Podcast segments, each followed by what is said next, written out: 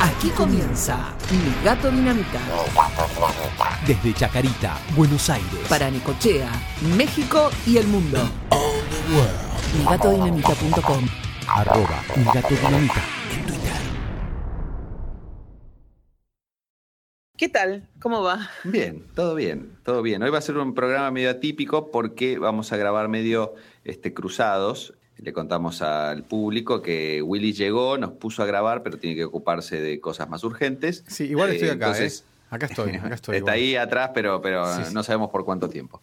Y yo, dentro de un ratito, tengo que salir también corriendo para cumplir con eh, un compromiso con mi, mi hijo para llevarlo a, de vuelta a otro recital. Yo te- me la paso siempre yendo a recitales los viernes a la noche, justo cuando grabamos, pero bueno. De vuelta al Luna Park, ¿no? De vuelta al Luna Park, al mismo lugar, pero eh, este es bueno porque el otro día fui a campo parado y ya a mi edad no estoy para esos trotes. Pero esta vez tenemos este, un, un asiento asignado, con lo que por lo menos no, no lo voy a sufrir tanto en la, en la espalda, en el nervio ciático. Claro, claro. Bueno, si vos sufrís esas cosas con el, la preparación física que tenés, No, pero vengo encima, nosotros. vengo medio, medio averiado del, del domingo este que pasó, que, que estuve corriendo mi maratón anual en Punta del Este y ustedes habrán visto cómo estaba todo, todo el río de la Plata en la zona este, el domingo muy, muy tormentosa. Y básicamente toda la carrera, eh, los 42 kilómetros, me llovió y, me, y tuve viento en contra. No importa para dónde doblaba, había viento en contra, así que era, era medio complicado. Este, pero bueno, pude terminar y Punta del Este estaba muy lindo, más allá de la, de la lluvia y el viento, ¿no? Qué bueno, Tinto, sos nuestro héroe. Bueno, no es para tanto, había, es, es poner un pie adelante del otro, no, no, no es este, física cuántica, pero bueno. ¿Saben que ayer a la noche estaba, mm, antes de dormir, hago todas estas cosas, estaba reflexionando sobre, sobre la vida, sobre la muerte, sobre los gatitos, Ajá. Y se me ocurrió pensar en Edward Gorey. Edward es un ilustrador y fue un, un escritor muy famoso, nació Sí. en Illinois. Murió en un lugar increíble como Cape Cod, donde tiene, tiene, está su casa museo. Y en el jardín, el señor Gorey tiene a todos sus gatitos, Ajá. ¿No? Tiene como las lápidas de todos sus gatitos, y ahí podés ver a Roberti, a Culiflojo, a Colita, Ajá. y, y eso me da como un poco de impresión. Perdón que le saque. eh, porque- No, por favor, pero eh, perdóname, ¿culiflojo se llamaba culiflojo o se llamaba en, en inglés eh, algo No, no, parecido no. a culiflojo? No, le invento los nombres, no. ah, uno, bueno. uno se llamaba, el único que creo que, a ver, uno creo que era James y el otro se llamaba mm, Albaca. El otro no me acuerdo, pero porque están todos, te imaginas que tuvo muchos gatos a lo Mm. largo de su vida, eh, hay fotos de él con, todo, con varios de sus gatos a UPA, Sí, hemos publicado ya, me parece, alguna foto. y, y así que tuvo varios para enterrar, entonces tiene varias lápidas. Bueno, sí. Lo que me da un poco de a ver. Me da un poco de impresión el tema de- del jardín lleno de lápidas de gatitos. ¿No? Yo decía, ¿qué necesidad, señor Gorey, de hacer esto? Pero después me pareció que como que estaba bien, porque era como un reconocimiento a estas a estos animales que lo acompañaron durante tantos años en su vida y que le dieron inspiración para hacer las obras que hizo, ¿no? Y de esto me voy al cementerio de la Recoleta, algo así Ah. como que es otro lugar que está lleno de gatos. Ajá. ¿Vos, vos has ido? A Recoleta, al cementerio, hace mucho que no voy, pero fui por última vez, vamos a decir, hace mm, 10 años. Claro. Sí, bueno, más o menos. Yo un poquito antes, pero... No cambia mucho igual.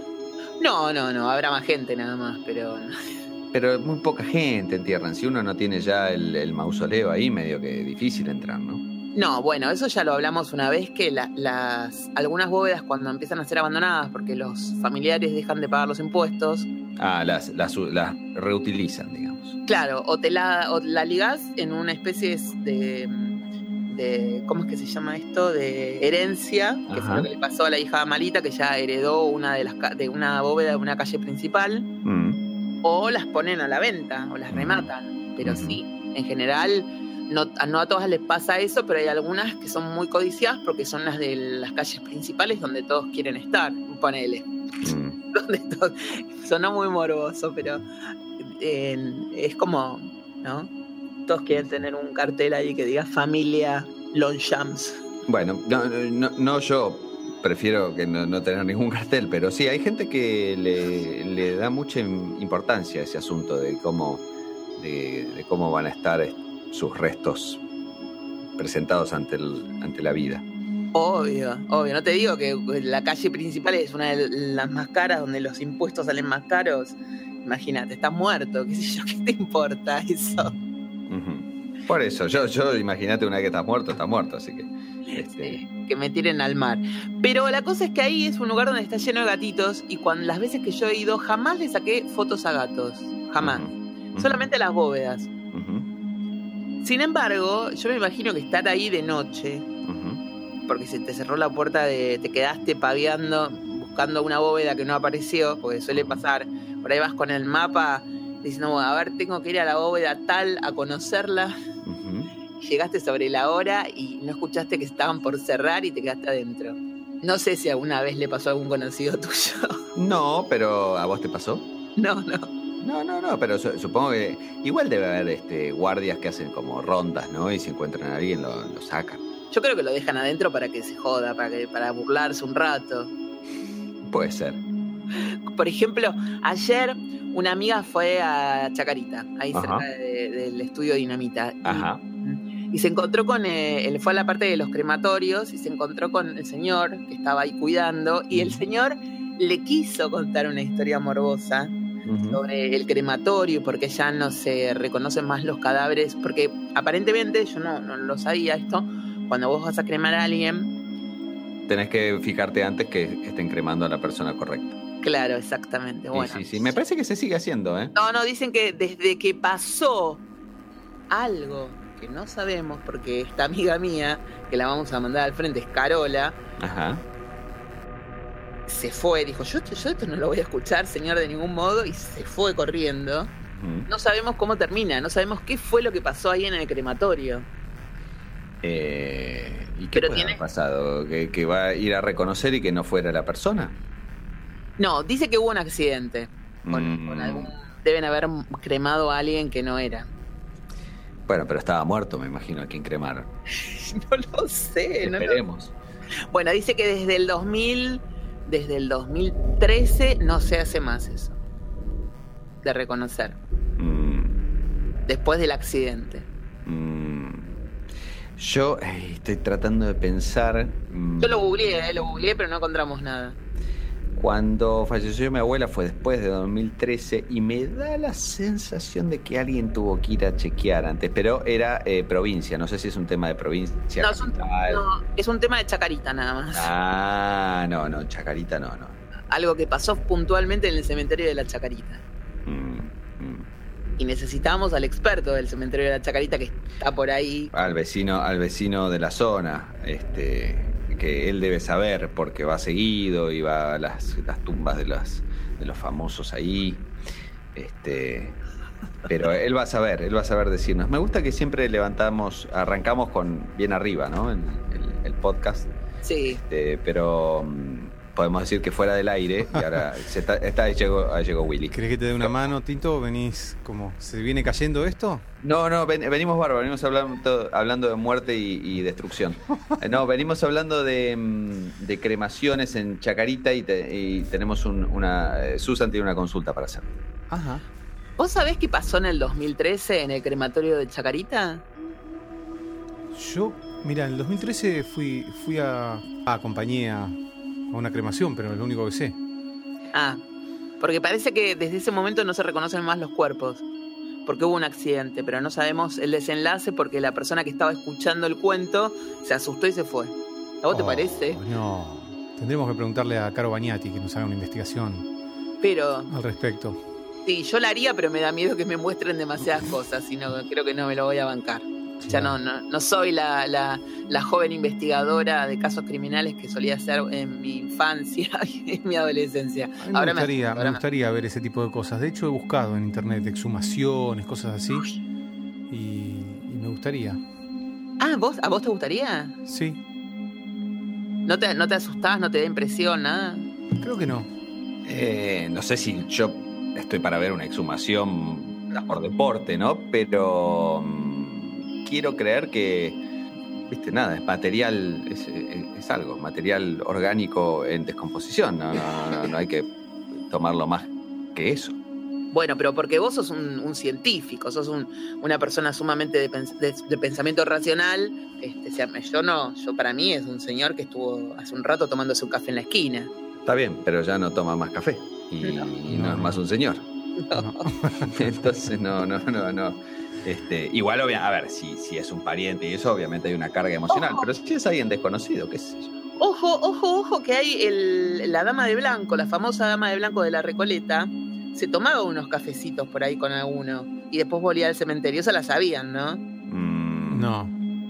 Bueno, hay una famosa dama de blanco de la Recoleta. eh, la, la bóveda es la imagen, es la- o la estatua, digamos, que hay en, en, la, en la bóveda. Es una mujer de muy joven, vestida de blanco y mm, acostada, como durmiendo. Y era la hija de alguien muy famoso, que ya les voy a decir quién es. La dama de blanco. Sí, busquemos la dama de blanco. Bueno, la cosa es que la dama de blanco dicen que era una mujer de mucho dinero, de una familia muy, muy importante, y un día se enfermó y se murió. No sé si así tan rápido, pero se murió. Y está interna- enterrada en la Recoleta. ujú. Parece que cada tanto pasea. Cambaceres, la hija de No, Cambaceres. esa ya hablamos, no, de esa no. ¿Y entonces cuál, cuál es? No, pero yo estoy hablando de Rufina Cambaceres, la única dama de blanco que tengo. Pero bueno, seguí, seguí con la historia. Bueno, y parece que esta señora pasea por las noches y sale por la Recoleta. Que un par de veces en algunos bares de la zona se ha sentado a charlar con muchachos y que en un momento determinado ella tuvo frío y el muchacho le prestó la campera. Mm, Y después ella se fue. Y cuando el pibe la, la- la fue a buscar o algo así, o un día fue a la Recoleta, se dio cuenta de que la- esa persona que estaba ahí en, en la estatua era igual a la mujer que había estado con él en el bar y vio su campera colgada ahí en las rejas del lugar. Ay, una cosa. ¿Vos qué sabes de todo esto? Nada, no saben nada, ninguno de los Yo dos. no sé nada No. de esto. A ver cómo se llamaba la chica esta. Mm, No, no me acuerdo. Pero yo después les voy a buscar la tumba y se las voy a mostrar porque es una tumba muy conocida Bueno. y ya seguramente lo van a saber. Mm. Pero ella, esa, esa era una muerta que iba a tomar café, por ejemplo. García Belloso. Bueno, ahí está. García Belloso tomaba café. Luz María García Belloso. Yo estoy anonadado, no puedo comentar nada sobre lo que estamos hablando. Una muerta que salía a tomar café. Starbucks se pedía un caramel macchiato. Yo creo que iba a la, yo creo que iba a la biela. A la biela, te digo, está mejor que alguno de los mozos. Es- sí, que alguno de los asistentes. Sí, sí, sí. Yo creo Una que hay genia. gente. ¿Pero de qué se había muerto? ¿De leucemia? Ahora ¿no? entiendo. Em, Ahora- aparentemente, según lo que dice acá en internet, que sabemos que en internet es todo verdad. Obvio. Sí, obvio. aparentemente se murió de leucemia a los 15. Claro, era muy chica, tenía todavía una vida ¿Hace que mucho? vivir y la ¿Hace aprovechó. mucho? Igual, te digo cosa. eh, en esa época no, no, no sé si se sabía que la leucemia era leucemia. Ya, ya eso me resulta sospechoso. La gente se moría de, de- en inglés lo llamaban consumption, ¿viste? Te, te agarraba algo y, y te morías. Y por ahí era este, leucemia, pero no se sabía que era leucemia. Pero bueno, está bien. Sí, Claro. aparentemente fue leucemia. Y después Sí. hay otro caso de un fantasma que no toma café, pero que cada tanto aparece, sobre todo los días de luna llena, en la zona de Chacarita. Chacarita. Uy, no. ¿Qué? ¿Elena? ¿No? ¿No será la que.? No, ¿Vive en un casa? señor que se colgó ahí en la calle Federico Lacroce, puede ser, o no. ¿Cuál es la, la- una de las tuyas? Jorge Newbery. En, el- en la rama del árbol. Oh, Mm, qué impresión. Y parece que se lo, se lo puede ver, ¿eh? Se lo puede ver. ¿Ah, sí? Y sí. Por eso te iba a preguntar si vos lo habías visto, pero me, doy- me doy cuenta que no. No, no, no, por suerte no, no. Y si lo vi no me di cuenta. Pero uno se da cuenta. ¿Vos, ¿Ustedes Igual también este es un barrio que más de uno te hace pensar si no. Si no vino de ahí, ¿no? Del cementerio. Pero- Por eso es lo que te digo. eh, A mí me dan más miedo los vivos que los muertos. Claro, eh, este es un barrio donde la gente no se muda. Porque, qué sé yo, por ejemplo, el señor de la esquina, ¿se acuerdan Ay. del que le tenía miedo? Eh, se murió. ¿Se murió? Sí, se ¿Cuándo murió. se murió? Horacio, el Horacio malo. ¿Cuándo se ah, murió? no te conté. Se murió hace un mes y medio más o menos. Y no me contaste. No, no te conté. ¿Hubieras ido al, al funeral? No, pero hubiésemos No, charlado pero- del tema, porque era cada vez que uno está en la casa de Willy, Willy miraba para el costado, que era señalando la casa al lado, con Sí. desdén. Sí, sí, sí, con miedo, no con desdén, Con con, miedo. con miedo y por ahí hablando así bajito, porque diciendo algo así. Eh, bueno, vimos el cartel, hicimos bromas como por ejemplo, uy, tenemos que ir mañana al velatorio. Claro. Hicimos ese tipo de bromas, pero bueno, eh, igual aprovechamos la oportunidad para hacer relaciones con la familia que quedó. ¿Por Y- qué? y fingimos un gran pesar y Congoja. todo, sí, congoja. Eh, y para ver si podemos relanzar algo mejor que con estos vecinos, que me dan miedo. Es, es increíble. Sí, El no otro sé. día falleció uno, falleció un amigo de mi familia de, de toda la vida. Y bueno, y fueron, fue, fue toda mi familia, yo no, yo no fui, pero mi tía, por ejemplo, se negaba a ir, ¿no? Decía, no, yo no voy a ir, no voy a ir, ¿para qué? No, no puedo, no sé. Mi mamá o se pasó todo el día explicándole que eran amigos de toda la vida, que nos veíamos todos los días, Mm. que toda la familia estaba emparentada, que yo había tenido al gato de ellos a UPA, casi todo, a todos los gatos a UPA de ellos, y cómo no iba a ir. Y cuando llega mi, mi tía al velatorio, que finalmente mi mamá la convence, le dice, ¿cómo no íbamos a venir? Susi crió a todos los gatos de ustedes. O sea, ¿entendés el grado de fallutez de mi, mi tía? Todos los días nos veíamos, tomábamos un té, toda la familia emparentada, ¿cómo no íbamos a venir? Es una tremenda. Bueno, lo mismo hicieron ustedes. Horrible. Pero, perdóname, déjenme preguntar una cosa. ¿Hay comida en estos velorios? ¿Hay algo, hay algo positivo que sacar de ir y, y- y simular una, una este, amistad inexistente para ir a un velorio? Porque son lugares bastante eh, lúgubres, ¿no? Mi vieja me decía, si vos no tenés ganas, y mamá, a ver, ganas, como quien dice ganas, ganas tenés de, no sé, de ir a ver al- a, Neil Young, Claro. ir a un velatorio. Uno va porque, bueno, quiere a la familia, quiso a fulano, por respeto, porque, pero no porque, hola, vamos a pasar rebomba. Claro. Mi vieja es retorcida también, ¿eh? Porque ella, viste, y si no tenés ganas, y no, mamá, gana. Lo que La verdad, la verdad. Claro.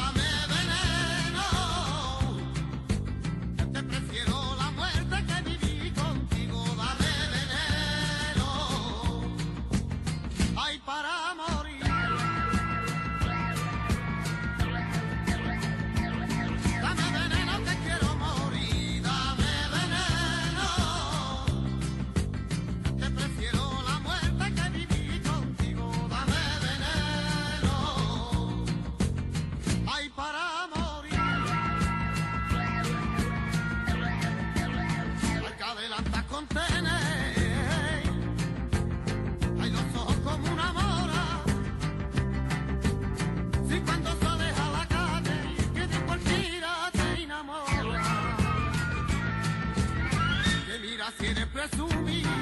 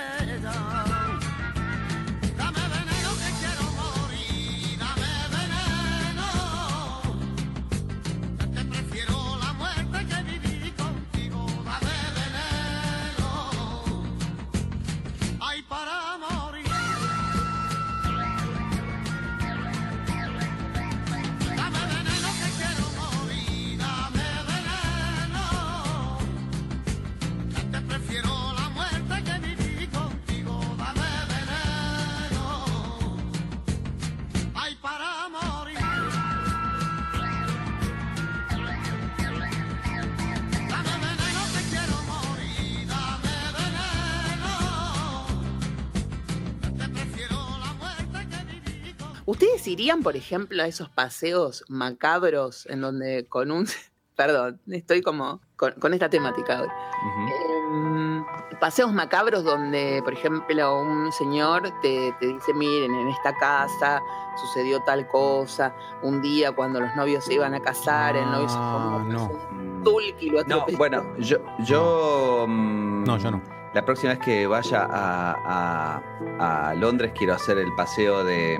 Te hacen el paseo de eh, Jack el Destripador. Te muestra todos los lugares donde, donde aparecieron las víctimas y, Ah, bueno. y los sospechosos, donde vivían los sospechosos. Este, te hacen todo un paseo de noche por toda la zona de, de Londres de donde atacaba Jack. Ajá. Bueno, pero eh, no, yo lo que me estoy dando cuenta ahora a partir de tu pregunta es que a mí me gusta el eh, me gusta, qué sé yo, por el morbo o Mm. ver una exhumación. o- lo que no me gustan son los fantasmas. O sea, historias de fantasmas no me gustan. Y bueno, Jack del el Destripador, bueno, es un asesino, eh, fue por acá. Por es, allá. es real, digamos, es una Claro, historia claro. basada en la realidad, no hay nada, no Por nada eso. raro, no hay fantasma. Eso también lo podría hacer, pero por ejemplo, una vez eh, eh, nos metimos en el Hotel Edén de, de La Falda, que había muchas historias sobre fantasmas. Ahora lo medio que lo reciclaron y no sé qué, pero en ese momento no estaba todavía reciclado. Y nos metimos, salimos del barcito, nos metimos en la oscuridad del hotel, que era una ruina. Y yo me encargué de hacer un par de chistes que abortaron el, eh, digamos, la exploración. Que ahora me doy cuenta, no es que yo me. eh, qué piola que era. No, no, hice cosas así y generé un susto tal que nos fuimos todos y yo no hubiera entrado, no, no. O sea que fantasmas no, no es lo que a mí me interesa, no, no. Cuando bajo a, buscar agua, no sé, a la heladera, acá en casa y pienso en Elenita, me paralizo un rato.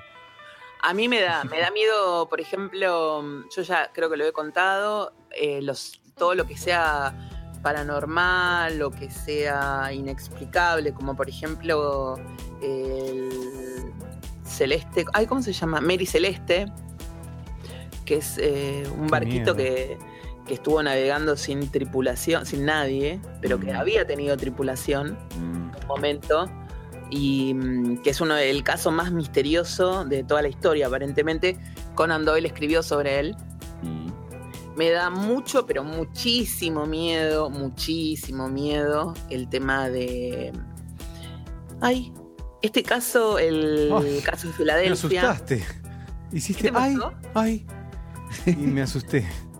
no no te asustes el caso Filadelfia el caso Filadelfia eso que me- me- me- me- nunca lo pude ver ¿Qué es el caso de Filadelfia? Lo de- el experimento Filadelfia Ah, el, el de- el viaje de, de ese barco del ejército en el tiempo.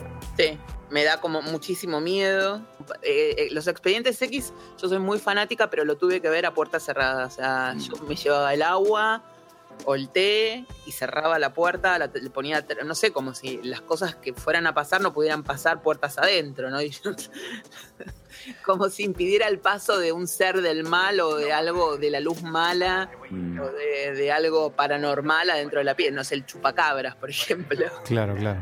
Cuando yo era chico tendría, a ver, hagamos cuentas, 9, 10 años. Vivía mm, en aquella época en Perú y mm, vivía medio en un- una zona medio alejada, ¿no? No, no, no vivía en Lima, vivía en un pueblito al norte. Y medio que estábamos, no, no había acceso a mucha cosa, había un solo canal de televisión y lo que llegaba, digamos, en, en términos de cosas para comprar o era lo, lo que traían los dos o tres negocios del, del pueblo y venían cada tanto una especie de vendedores ambulantes o vendedores de, viajantes con distintas cosas. A veces traían cosas electrónicas, este, cosas de contrabando que traían de Ecuador, porque estábamos cerca de Ecuador. Y había uno que cada tanto pasaba con eh, libros. Y entonces pasaba y, por ejemplo, traía enciclopedias y, distintos libros este, sobre distintos temas. Y me acuerdo de comprar algunas cosas de un, set de cinco libros que se llamaba Hechos e Historias del Mundo. Entonces tenía, por ejemplo, eh, cosas de historia, de geografía, que me gustó mucho. Y unos amigos, unos vecinos, se compraron uno, creo que eran tres tomos, que eran eh, eh, todo sobre cosas sobrenaturales. Desde eh, tenía, no sé, la maldición de Tutankamón, a, no sé, gente que moría por combustión espontánea, a fantasmas, a vampiros, digamos, todas cosas sobrenaturales. Y yo tendría 8 o 9 años, me lo prestaron, leí todo y me pegué unos sustos impresionantes. Pero, eh, y una de las cosas que se hablaban eran, por ejemplo, este, el, el Mary Celeste, el, eh, que me acuerdo cuando lo nombraste, me acordé de la historia de, que leía y me, me, me daba mucho susto eso de que encontraron un, un barco navegando a toda vela y no había nadie, nadie adentro. Mm, Horrible, ¿no? Imagínate el miedo que me dio el otro día cuando lo recordaba, porque la- parece que eh, un periodista inglés Mm. dijo que Lucrecia Martel era como un Mary Celeste de- del arte, una cosa así. Mm. La comparó con el Mary Celeste. Fuerte la comparación, ¿eh? Debe haber barcos que se llamen Mary Celeste, ¿no? Eh, ahora, por ¿Alguien? ejemplo, uno se compra un botecito para andar por el tigre y le pone Mary Celeste. ¿Vos decís que no? Y es medio mala suerte, ¿no? Pues ponerle nombre. Es como ponerle Titanic. Sí, me compré una lanchita para dar una vuelta. Voy hasta Uruguay en el Titanic. No es buena. Yo voy a buscar porque siempre hay algún aparato así. ¿Vos decís que no? Y no. A ver, yo que no creo en, en esas cosas, ni en la mala suerte, ni en nada, no tendría drama de ponerle Titanic. Ahora, cuando te pasa algo, te van a decir, ¿y qué querés, Nabo? Una, una vez, eh, la- una operadora en la radio, cuando trabajamos de madrugada en Disney, ella buscaba en la computadora siempre historias así paranormales o fantasmas que pasaban en YouTube en ese momento, todas las cosas que se subían al respecto en YouTube. Imagínate, un lugar donde yo ya había visto fantasmas. Porque, En la radio. Claro, eh, ahí en donde estaba emplazada la radio fue donde murieron tantos chicos en una zona medio complicada. Pero yo ve, yo sentía y, ve- y todo el mundo veía, y gente, los- la gente de seguridad que supongo que tiene que ver también con trabajar de noche.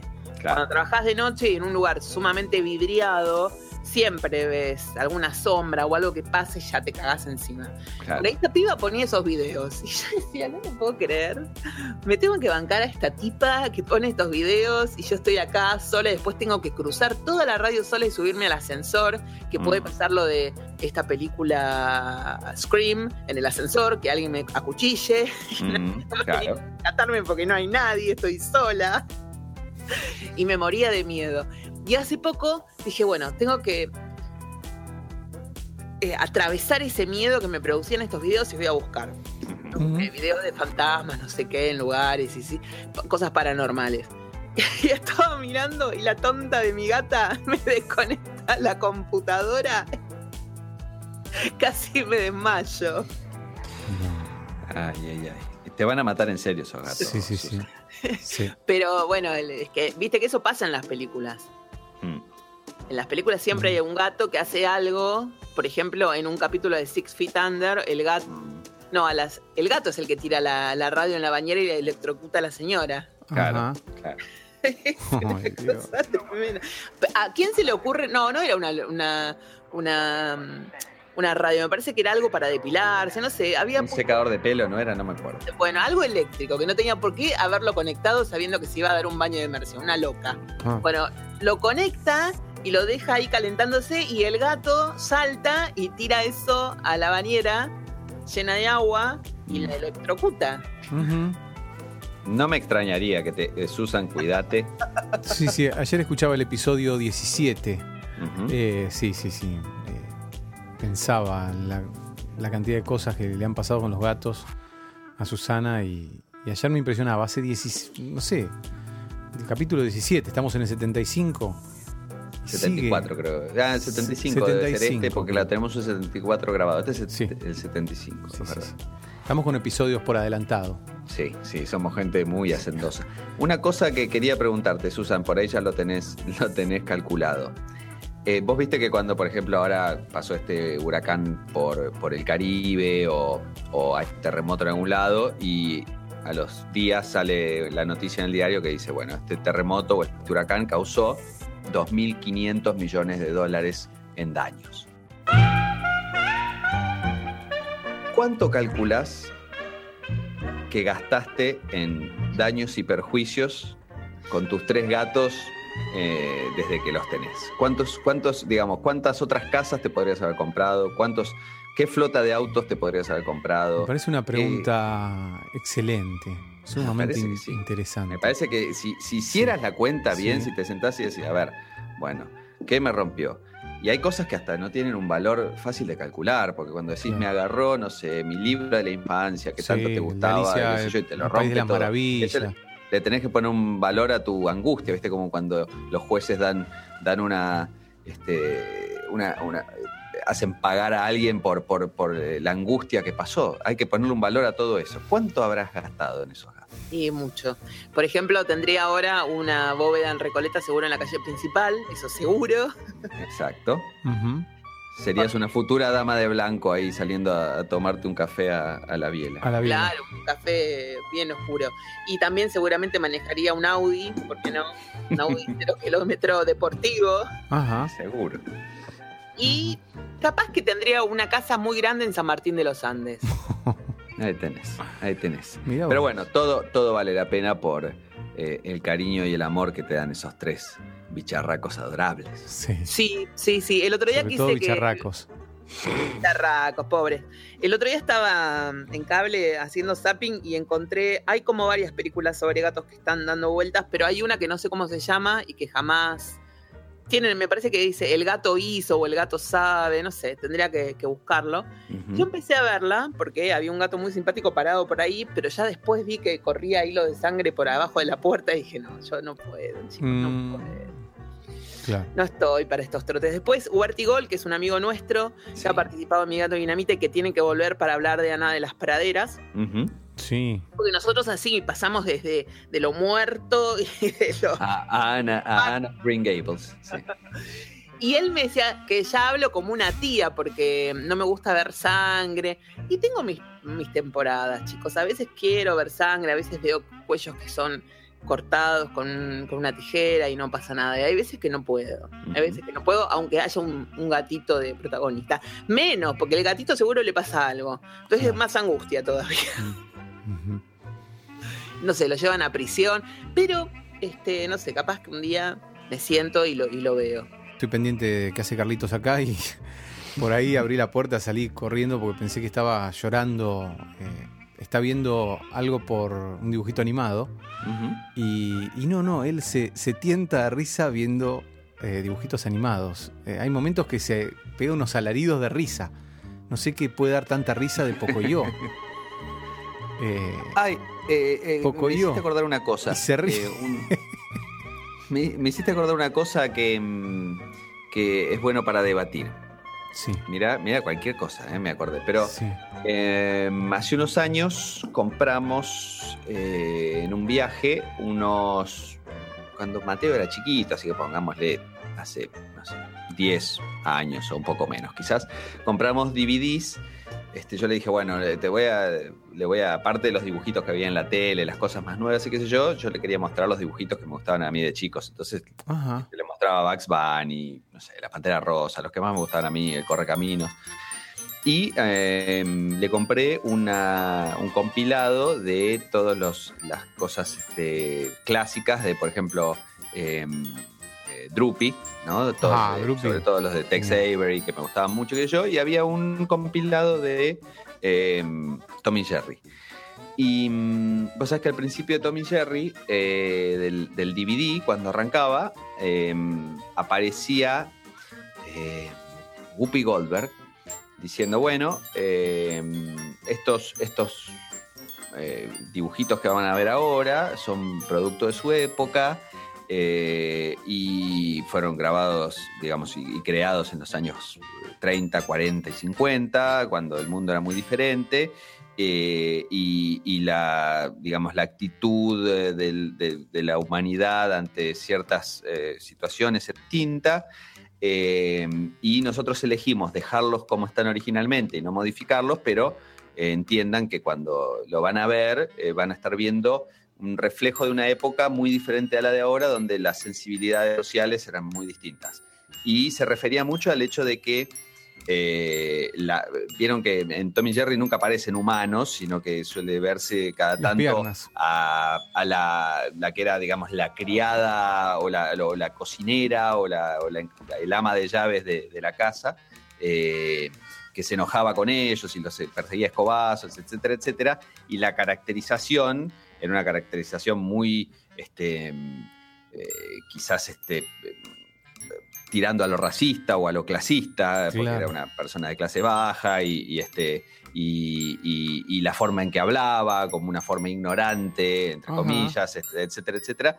Y de hecho, cuando hacen la reedición en DVD, este, y me parecía, mm, digamos, lógico, este, hablan de eso. Mi- Mira, lo vas a ver y vas a ver algo que es eh, hoy parecería muy, muy, muy este, poco políticamente correcto, pero en esa época era Claro. así y nosotros decidimos dejarlo como fue originalmente, este, no, no, no, no, no cambiar la historia para atrás porque no nos gusta, pero bueno, ponemos este mensaje antes para, para explicarlo. Este, y, y uno se pone a pensar y muchos de, claro, fueron grabados en, en- en una época en donde este, eh, los avances en, digamos, los, los- las- los derechos civiles y las minorías, etcétera, etcétera, todavía no se habían logrado un montón de cosas y son reflejo de esa época. Y, Ajá. y- y me acuerdo que me llamó mucho la atención eso. Pero ¿cuál sería el debate? No, el debate era básicamente lo que pasaba en particular en Tommy Jerry, era que la, el ama de, llaves o la criada que, que los persigue a los escobazos y qué sé yo, era una mujer de raza negra este, eh, y la forma en que hablaba era una forma casi caricaturesca de lo que era este, Sí. una persona de, de raza negra, de, de clase baja, este, casi tirando más a la esclavitud que a, que a digamos, una cosa moderna de, de igualdad de, de- de las ¿Eso razas y las eh, clases, es lo que vos interpretaste o.? No, era, era básicamente lo que, lo que se ve en el dibujito Ah. y que uno de chico le parecía muy gracioso, tomá, Claro, gato claro. malo, y le daba el coso, pero cuando lo ves de grande y en el idioma original y qué sé yo, ves que básicamente están, eres una caricatura de, Claro. de, de algo que, que hoy resultaría muy ofensivo y en ese momento no, No, no tenían se- problema en hacerlo. ¿no? No se me hubiera ocurrido a mí. em, yo hubiera pensado que era por la violencia entre los dos y qué sé yo. No, Pero no, no, no. que- Habla- era, era básicamente. Sí, imagínate, también pueden decir, che, no se revienten a piñas como estos Claro. dos, pero en realidad lo que, lo que se habla es de- del trasfondo social ese, donde, donde hay casi una caricatura ofensiva de una, de una clase social o de una raza.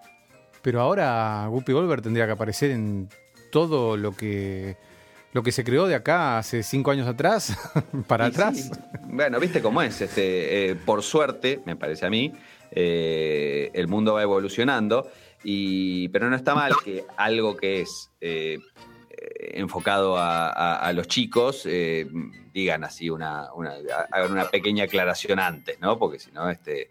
Eh, queda medio descolocado ante, ante una realidad que es mucho más progresiva, ¿no? Ajá. Bueno, mientras tanto No. yo sigo escuchando a, a Carlitos este, acá las carcajadas, es muy gracioso. Muy Susan, gracioso. eh, te, te perdí, estás, escuchando, estás hablando como muy lejos, no sé dónde estás, ¿se te desenchufó el micrófono? Hola, ¿me escuchan ahora? Ahora sí, antes eh, te habías desaparecido. Hola, yo estaba tratando de probar. Hola, hola, decía. Quería participar. ¿Ahora me escuchan? Ahora perfectamente. Eh, sí, me parece buenísimo. Yo te voy a decir, me parece buenísimo que lo aclaren. Igual, si no lo aclaraban, iban a salir una horda de personas defensoras de los derechos humanos y de los derechos civiles a protestar, lo cual está bien. Vos viste cómo es, ahora este, está, que, que hay gente muy atenta a eso y hay gente que, que hasta rápida por ofenderse. Sí, Pero- totalmente. Pero este, no, no me pareció mal que dijera, mira, no vamos a cambiar lo que ya está. Eh, eh, No. El arte es producto de su época, esto es así, y fue grabado así, y era una época donde las actitudes ante ciertas situaciones eran muy distintas. Pero bueno, no la vamos a cambiar. Me parece Tommy Jerry, ¿de qué año es? Y arrancaron como en los 30. eh, y de los 30 en adelante, ¿no? Pero esos, los clásicos, esos que están en la casa y se persiguen y, y- y la señora se enoja y les da escobazos y qué sé yo, son de los 30, los 40. Era una época complicada para el tema de derechos civiles y esas cosas. Y, mm, y pensá que esos encima, todos esos cortos de, de dibujos animados de esa época, eran se pasaban en el cine. No, no, no, no, no, Claro. no eran en la televisión porque la televisión recién arrancaba y casi no había televisión. Y eran todos, este, se pasaban en, en programas en el cine antes de un largometraje. Este, era, era también otra forma de verlos, los dibujos. Sí, totalmente. Y mm, ahora yo, cuando vos decías esto, pensaba, En los 30, sí, Susana, en los 30, en los 30, porque parece como que la esclavitud y, y- y el, ser racista no tuviera cabida hoy en el 2017 y sabemos todos que no es así. Que, que No sí. es así. Imagínate en aquella época. No, claro, claro. Claro. Lo que pasa es que nuestro pensamiento no es racista, entonces como nuestro pensamiento no es racista, nos parece, al menos a mí me parece... Esto es mi gata que está, está, está rompiendo alguna cosa. Mm, Como que me parece inadmisible que alguien pueda tener un pensamiento racista. Bueno, pero eh, eh, yo, este, es- somos producto de nuestra época y de una- No, un momento creo que más iluminado, ¿no? Pero este, Sí, sí, sí, sí. Pero qué bueno eso que contaste. Voy- lo voy a buscar después. sí, sí, después fíjate que en la, eh, eh, debe estar en YouTube seguramente en la reedición de Tommy Jerry de cuando lo sacaron este, en DVD este, hace relativamente poco, eh, estaba esta introducción eh, y, y comentario de Whoopi Goldberg antes de, de que arranque. Y, Tinto- otra cosa que te iba a comentar es que se viene mm, Halloween. ¿Cuándo viene? Ahora. 31 de octubre, falta, no, falta como un mes y pico. Ah, tenemos tiempo para preparar un especial. Claro, y grabamos disfrazados y nadie nos ve porque igual esto es un programa de radio. No sé, porque Ah, yo bueno. estaba pensando que quedó pendiente y no sería nada difícil implementarlo, incluso ya mismo con un clic. eh, la transmisión en vivo se puede hacer a través de Twitter. Ajá. Ya mismo Susana podría estar poniendo en Twitter, transmitir en vivo. Se me ocurre desde Mi Sí, Gato Dinamita. sí, ahora, ahora se puede, ahora se puede. Lo podés hacer en este mismo momento. ¿Y Así qué que- hacemos? Y intentalo. Hacé clic y, y transmití en vivo. A ver qué pasa. Me da un miedo, pará. Estoy buscando. A todo Chicos, esto, Tinto, vos estás yendo al Luna Park que Me se estoy proyecta. yendo hoy? en un minuto este, a llevar a mi hijo y a un amigo eh, como regalo de cumpleaños porque Mateo el 24 cumple 13, así que parte de su regalo de cumpleaños es esto. eh, vamos a ir a ver a mm, Residente, René, de Ajá. calle 13. Ah, Este, qué grosso. ¿Sacaste Sí. las entradas por internet? Saqué la. No, mm, no, no, no, no. Pasé por. eh, por Ticketek. No, sí, la saqué por internet, sí, perdón. Bueno, quiero- y quiero a decir- buscar no sé por dónde. Quiero decir algo muy importante y muy en serio. Eh, ojo con comprar entradas por internet porque me estafaron tres veces. no. Hay un sitio que se llama viagogo.com. Ajá, sí, sí, me suena. Hay ¿Sí? otro, sí, sí, sí, porque es un sitio muy famoso y funciona muy bien, pero vende las entradas al doble de precio. Y las localidades que te da a veces no son lo que vos comprás. Vos compraste, no sé, VIP, eh, 5 mil pesos y vale 2 mil y te dan este, una entrada, o sea, eh, digo, bueno, el VIP no vale 2 mil, pero, pero salen el doble de precio y a veces te dan, por ejemplo, no sé, campo. Eh, bueno, no campo exactamente, pero es muy engañoso lo que te dan. Viagogo.com. Yo quise hacer la denuncia de defensa del consumidor y resulta que es una empresa que tiene domicilio en Suiza. Ah, y ahí te quiero ver. Como mi derrotero este, por internet en materia de compra de entradas, casualmente para la señora que trabaja en casa, para ella le compré las entradas, así que bueno, pobre, pobre Gladys. Eh, después eh, le compré otras en Entrada Fan, entradafan.com.ar. Si vos buscas, eh, no sé, calle 13, eh, vas, a, vas a ver que tu, en tu mail te aparece Entrada Fan al costado, en Google, eh, ¿no? Y aparece por todos lados porque es un sitio súper oficial. ajá. Y también ellos mandaron entradas al doble de precio. Mm. eh, y bueno, a veces las entradas que mandan estas empresas son falsas. Entradafan.com.ar también son unos estafadores. Con ellos sí hice una denuncia al consumidor, pero bueno, no. Creen los de, los de eh, defensa al consumidor que no van a ir porque nunca se presentan cuando les...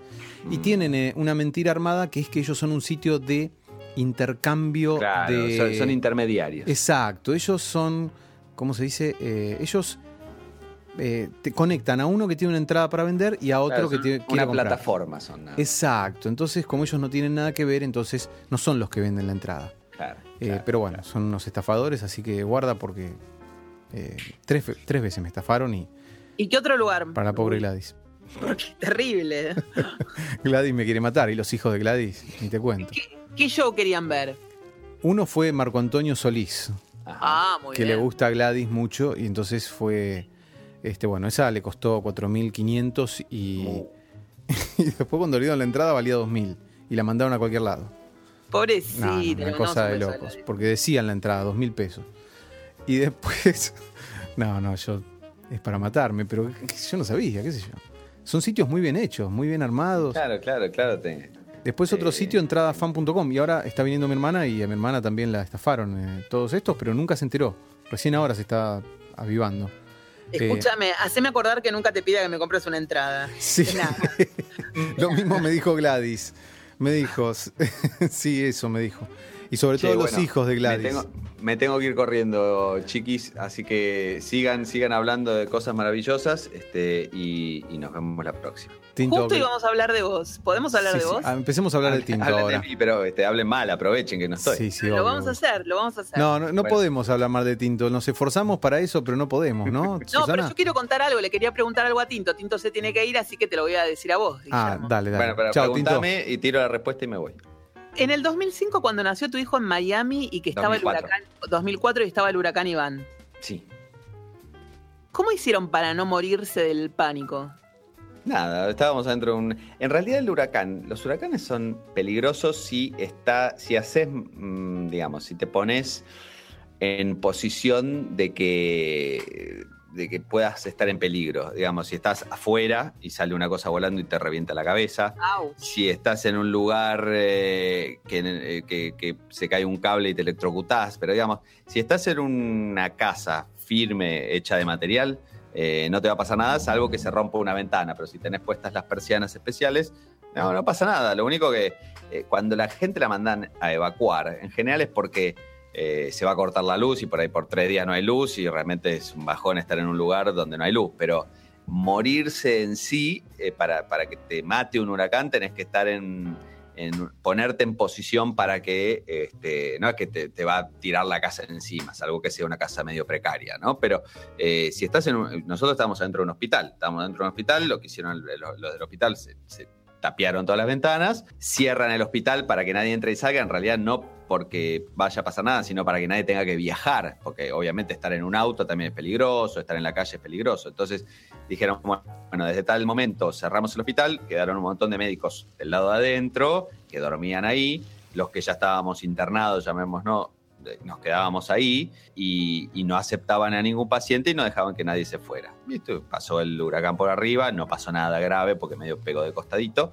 Y, y después lo abrieron, a los dos, tres días lo abrieron, parecido a lo que pasó ahora con Irma, pero menos grave porque fue, fue más, más leve el huracán y pasó más de costado. Bueno, eso era todo lo que queríamos saber en este informativo. Bueno, me parece muy bien. Ahora sí, ahora sí me puedo ir tranquilo y pueden seguir hablando mal de mí.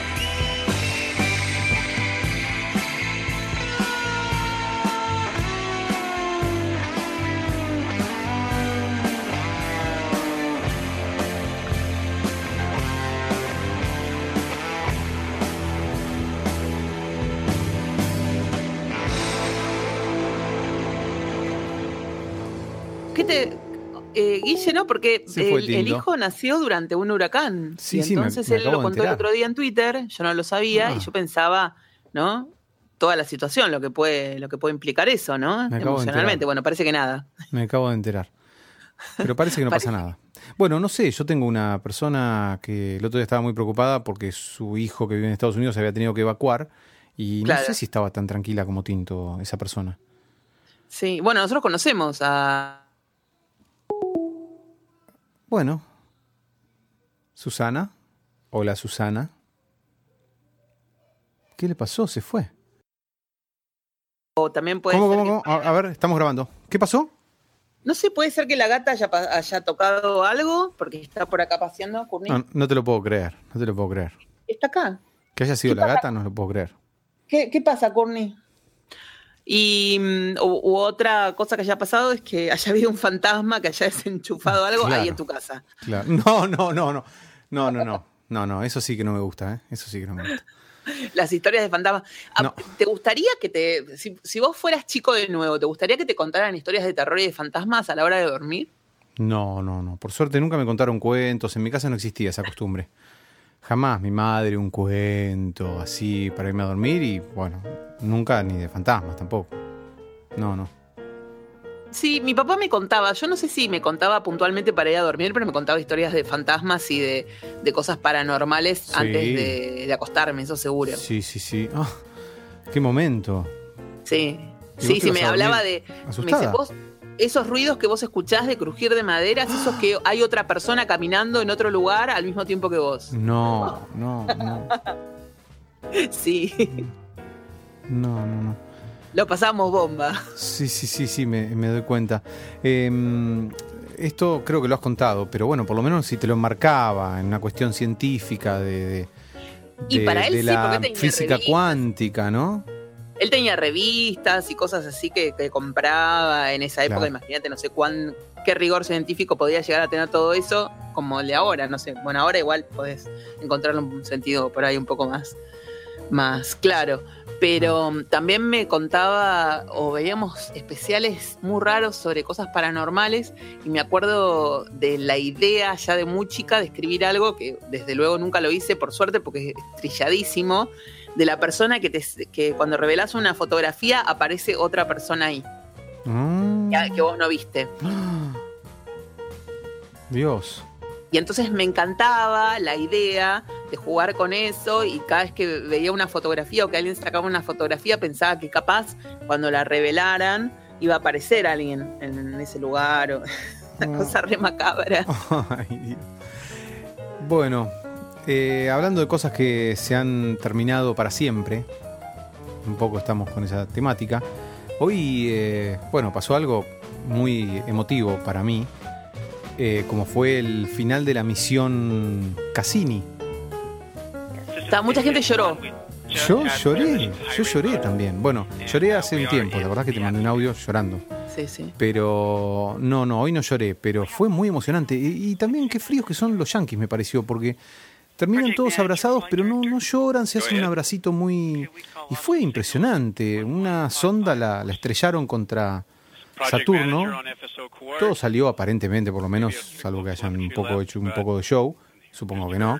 Todo salió exactamente como lo pensaron y en el minuto que más o menos creían que se iba a perder la comunicación, se perdió. ¿Y, la qué, y qué sonda- lograron con eso? Contanos a todos. y con eso lograron eh, destruir una sonda que se lanzó en el año 97, cuando nosotros dos estábamos haciendo un programa juntos en Cadena Top 40, ¿te acordás? Sí. Bueno, ahí se lanzó esa sonda. Estuvo como ocho años o siete años viajando hasta Saturno y desde entonces, eh, bueno, desde el 2004 está sacando fotos de Saturno y de sus lunas y de los anillos y un montón de, de cosas eh, investigó alucinantes. ¿Vos creés Descubrió. que en el. en- en- para Jung esto hubiese significado algo? ¿Vos sabés lo que significa Saturno, digamos, en astrología? Viste que Jung era Sí, una sí, persona sí. que estaba muy No. metida con la astrología. El No- padre. No tengo ni idea que... Ah, ¿sí? El padre, claro. Ah, no sabía que Saturno era el padre. Sí. Ah. Eh, no sé qué tendrá que ver. Igual, nada, hecho, es como matar al padre. Y eh, no, yo lo, lo asocié absolutamente al revés. Como que el padre se... de- Se sea, salva. El hijo, el hijo da un montón de... Esto es para mi análisis, ¿no? Lo que se me ocurre. El hijo da un montón de vueltas y le saca fotos y lo investiga y todos lo admiramos y qué sé yo, y en un momento el padre se fagocita al hijo, se suicida, lo llamaron suicidio, porque es un suicidio, la sonda Ah, programadamente se destruye para no quedar dando vueltas por el espacio y por ahí contaminar alguna luna de Saturno si se estrella. O sea, dijeron, Claro. bueno, hasta acá llegó la misión, que se extendió como, no sé, casi 10 años o más de lo previsto, porque in- inventaron modos de propulsarla sin motor, usando la gravedad de otros planetas y cosas así. Entonces, bueno. eh, bueno, a- ahora yo digo, el equipamiento de fotos era del año 97. ¿Qué, qué equipamiento tecnológico tan precario debería tener esa sonda, no? Y Bueno, pero eh, habrán pensado que la cosa se resolvería más temprano o que no, evolucionaría, no evolucionaríamos tanto. Claro, claro. Bueno, la cosa es que estuvimos viendo ahí con Carlitos eh, hoy el, el gran final de, de la sonda. El gran finale, la gran finale. Exacto, una hora y 13 minutos de distancia luz hay eh, con Saturno. Mirá qué lejos que está, ¿no? A la velocidad Sí. de la luz tardás una hora y 13 minutos en llegar a Saturno. No, maravilloso. Así que a esa misma velocidad también los datos van llegando. Porque los datos viajan a la velocidad de la luz. Entonces, eh, cuando nosotros nos enteramos que había, se había destruido la sonda, hacía una hora y 13 minutos que se había destruido. Sí. Interesantísimo todo esto, ¿no? estaban todos, mucha gente yo leí hoy que estaba, que se habían emocionado, que estaban llorando. Sí, Por eso sí, te mandé yo el comentario hoy de, de, de una eh, chica que nos sigue en mi gato dinamita que estaba eh, llorando. Claro, bueno, necesitaba hablar de esto por- porque, bueno, me pareció muy emocionante. Y, y tengo un fondo de pantalla en este momento de Saturno, una de las últimas fotos que sacó eh, la sonda. En mi Ah, pasámela, que ¿dónde la encontraste?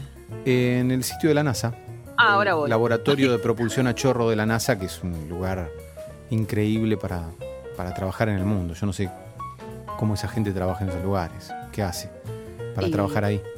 Y mira, el otro día estábamos buscando en una. En una. Ayer, sin ir más lejos, acerca del crematorio, de, de la gente que trabajaba en el, en el crematorio y lo consideran como una oficina de trabajo normal. ¿En Uno no se trae los problemas al trabajo, o sea que Claro. dejamos los problemas fuera del crematorio y acá nos dedicamos a trabajar como si fuera una oficina. Ah. Supongo que en el laboratorio de propulsión también deben sentir lo mismo, que es un trabajo Sí, sí. normal. La chica que manejaba la sonda, una chica jovencita, no sé si no será esa española que. Ah, y hablaba como si estuviera manejando, no sé. un- Y ella estaba, estaba manejando la, la- la sonda, que iba para acá, que iba para allá, que las, eh, había logrado que la antena enfoque hasta el último momento para la Tierra, entonces hasta último momento la sonda mandó información. Y ella hablaba como si estuviera manejando, qué sé yo, una bicicleta. Qué genia, no, muy no, genia. no, muy genia. Increíble, increíble. Sí.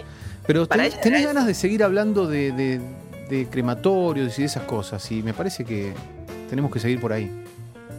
¿Por qué? ¿Por, los ¿Por el crematorio? Sí, sí, sí, porque interrumpí con esto yo en el contexto. No, que me parecía final. buenísimo, pero yo enseguida le encontré una asociación. Digo, Claro. uno, uno encuentra que el trabajo de locutor o el trabajo, no sé, como gerente de una compañía, yo me imagino eh, cuando veo todas estas películas de Wall Street donde los tipos se la pasan comprando y vendiendo acciones, que es algo que todavía no entiendo, ni siquiera entiendo por qué, lo- yo sé entiendo por qué lo hacen, pero no entiendo cómo lo hacen, y que pierden, no sé, de a 500 millones de dólares en un segundo y todo se desbarranca.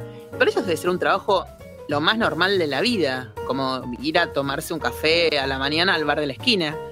Sí, Y, y para otros, para los que lo vemos de afuera, pensamos que sería imposible poder hacerlo. un poco estresante debe ser ese laburo, ¿no? Yo lo- la vez pasada escuchaba a una fiscal hablando y yo decía, qué bueno que debe ser el trabajo de un fiscal. Después eh, la persona contaba que tenía que ir a, a ver cuerpos, a reconocer cuerpos, ir a la morgue, ir a donde habían asesinado a la persona y que también recibía amenazas para que no investigue este caso, que le mandaban, no sé, por ejemplo, el dedo de alguien. ¡Ah! ¿Te imaginas estar tomando un café en tu oficina, abrís el sobre y encontrás un dedo? Dios mío. Que no lo abrís vos, lo abre tu secretaria, pero tu secretaria te dice, mire, doctora, le- me le acaban de traer un dedo con un anillo, esto es un aviso de que Ah. la van a... No me muero. No, no, no, Dios mío, Dios mío.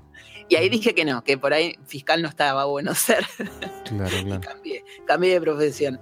Pero sí, me parece que trabajar en la NASA debe estar bueno. Sí, sí, sí, yo creo que sí. Eh, tenemos contactos para llamar a la NASA, pero todavía no lo hicimos. Tenemos que, que organizarnos, ¿eh? Y tenemos que organizar, tenemos que, que organizar. ¿Se cortó? Hola, hola. Da vuelta. Se Hola, cortó hola. de nuevo, che, se cortó de nuevo. Hola. ¿Se cortó? Hola. A ver. Hola, ¿me escuchás? ¿Me escuchás, Susana? Hola. ¿Me escuchás? Yo te escucho, escucho, sí, te escucho. Sí.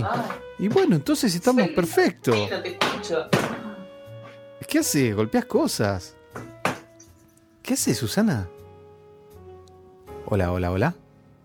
Hola. ¿Me escuchás, Susana?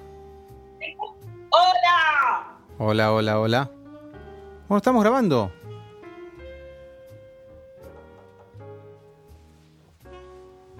Hola, Guille. Sí, te escucho, ¿me escuchás?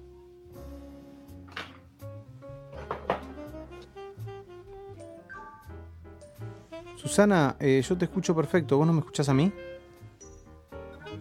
Hola, ¿me escuchás? Sí, te escucho. Sí. Pero yo, ¿ahora está todo bien? Sí, siempre estuvo todo bien. Ah. Y, yo, y pero vos me escuchabas a mí, yo te hablaba y vos no me Sí, yo te escuchaba perfecto y te contestaba. Sí, yo a vos te escuchaba. Bueno, ¿Me una cosa de locos. ¿Me escuchás? Sí. Bueno, perfecto. Fabertel, la concha de la vaca. Exacto. No, no se puede creer, Fabertel. Eso. Ah, Está, anda muy mal, ¿eh? Muy, muy mal. No sé qué pasa. Sí. Sí. Sí. Yo, a mí lo que, lo que me llama la atención es que en realidad tampoco los demás andan bien. yo sé que Telecentro anda muy mal y que Arnet anda pésimo. Entonces, Arnet, digo, eh, yo tuve perdidos. y yo tuve y la, la saqué directamente. Lo saqué Yo tenía, yo tenía Arnet y estaba muy bien hasta que un día me llegó una, un- una cuenta de un trillón dólar y dije, bueno, bueno, nos vamos calmando. Porque es muy caro, porque en realidad no es caro, no me resultaba caro internet, sino que me llegaban llamadas de Tailandia, porque me cobraban también, la tarifa telefónica era altísima y yo no entendía por qué, porque tenía abono y entonces no podía controlar eso. Ajá. Entonces tuve que decir, bueno, chau chicos, este, por algún lado me están estafando. Claro. Ujú. Así que bueno. Bueno, Susan, eh, ¿querés que nos despidamos con una canción en particular? Eh, bueno, This is ACS1. We just had transition to high rate mode, and uh, we are in the atmosphere. maybe a trickle of telemetry left, but you just heard the signal from the spacecraft is gone, and within the next 45 seconds, so will be the spacecraft. Uh, I hope you're all as deeply proud of this amazing accomplishment. Congratulations to you all. This has been an incredible mission, an incredible spacecraft, and you're all an incredible team. I'm going to call this the end of mission project manager off the net. Thank you.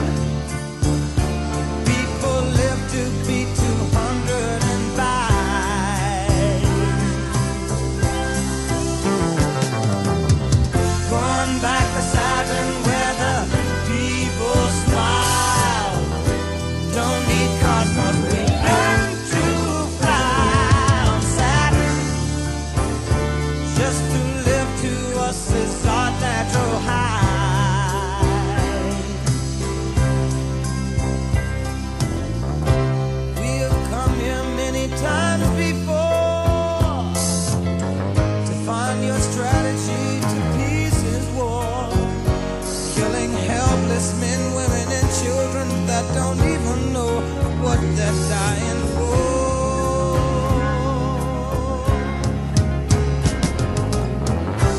We can trust you when you take a stand with a burning Bible in your hand and the cold expression on your face saying, Give us what we want.